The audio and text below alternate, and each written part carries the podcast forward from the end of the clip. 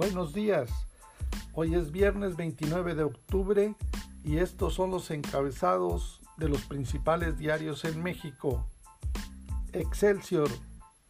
Gobiernos deben aclarar gasto de 12 mil millones. El financiero. Por aclarar 12 mil millones de pesos de gasto del 2020. Auditoría Superior de la Federación. La jornada. Hoyos financieros de Acción Nacional, PRI, PRD en gobiernos estatales. Uno más uno. UNAM manejada por un grupo hegemónico, AMLO. Reforma. Está en manos de 19 aval inicial de reforma. El Universal, hondureños y haitianos los que más solicitan el asilo. Milenio, Sheinbaum abre Ciudad de México. El Heraldo, COVID principal causa de muerte de hombres. La razón, auditoría revela necesidad de aclarar 12 mil millones de pesos gastados en el 2020. Publimetro, COVID-19, la primera causa de muerte en hombres durante el 2020. El economista, grandes economías del país todavía no superan nivel previo a la pandemia. Hasta la próxima.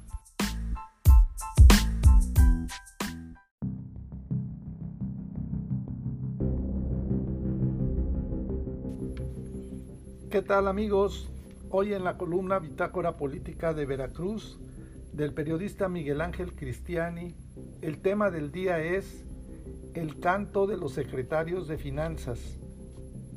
Los cuatro jinetes de la operación licuadora en la Secretaría de Finanzas, vinculados a proceso cuando Javier Duarte puede salir libre. Tendrán que decir quién y a dónde se ordenó el desvío millonario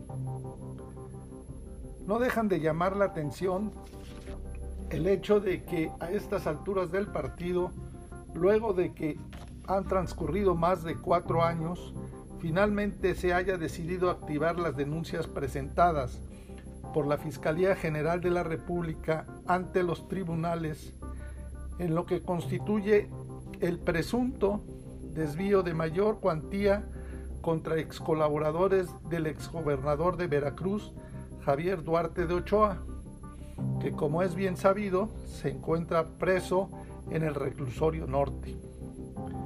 Como en política nada es producto de la casualidad, sino más bien de los tiempos, por eso es que resulta interesante el hecho de que después de más de cuatro años, ahora finalmente se esté llamando a cuentas a los operadores financieros del mayor desvío de recursos millonarios en la historia del estado de Veracruz. Los cuatro jinetes de la licuadora de la Secretaría de Finanzas en la administración de Javier Duarte, que fueron vinculados esta semana a proceso por un presunto desvío de tan solo del sector educativo por más de 2 mil millones de pesos, son Tomás José Ruiz González, y Fernando Charleston Hernández, ex secretarios de Finanzas, así como Gabriel de Antes Ramos, ex subsecretario de Finanzas, y José Francisco Díaz Valenzuela, ex subdirector de operación financiera de esa dependencia. El otro secretario de Finanzas del Gobierno del Estado, Antonio Gómez Pellegrín, ya se encuentra recluido desde hace días en el penal de Pacho Viejo. Es de llamar la atención también el hecho de que hayan sido procesados esta semana luego de que se anunciara que el exgobernador Javier Duarte de Ochoa, preso por otros delitos, está a punto de poder salir de la cárcel luego de que se cumplió la mitad de su condena. Javier Duarte de Ochoa no está preso por el delito de peculado, que es el que ahora se está imputando a sus cercanos colaboradores y que se castiga con una pena que va desde los dos años y ocho meses hasta los 18 años con ocho meses de prisión. Será también interesante ver el desarrollo de las audiencias, donde los hasta ahora inculpados explican y detallan a dónde fueron a parar y por orden de quién esos dos mil millones de pesos que la federación envió como un apoyo para solventar gastos inherentes a la operación y prestación de servicios en educación en el Estado en el sector educativo en el año 2012.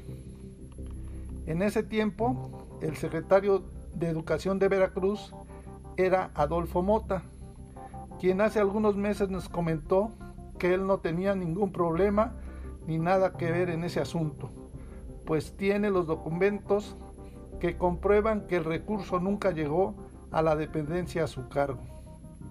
Es decir, que los 2 mil millones de pesos llegaron a la Secretaría de Finanzas y de ahí desaparecieron. Por eso es muy interesante el que los cuatro operadores financieros de Javier Duarte ahora tengan que declarar hacia dónde se envió el dinero. Mientras tanto, Francisco Enrique Manuel Negrete Márquez, juez de control del Centro de Justicia Penal Federal de Jalapa, Veracruz, procesó a los cuatro exfuncionarios por el delito de peculado y fijó un plazo de cuatro meses para la investigación complementaria. Pero eso no es todo, porque como es bien sabido también, la Auditoría Superior de la Federación en su momento informó que eran más de 60 mil millones de pesos los que no habrían justificado por la administración duartista en diversas dependencias.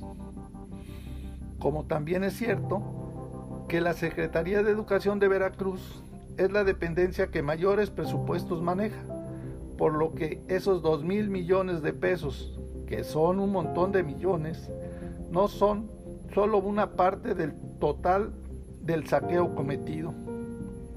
Así es que como para mediados del año entrante, Casualmente en los tiempos en que se lleve a cabo la famosa consulta para la revocación de mandato del presidente López Obrador, se estarán manejando también noticias de los resultados de la vinculación al proceso que se le sigue a los cuatro jinetes de la licuadora de finanzas. Todo eso es mera casualidad.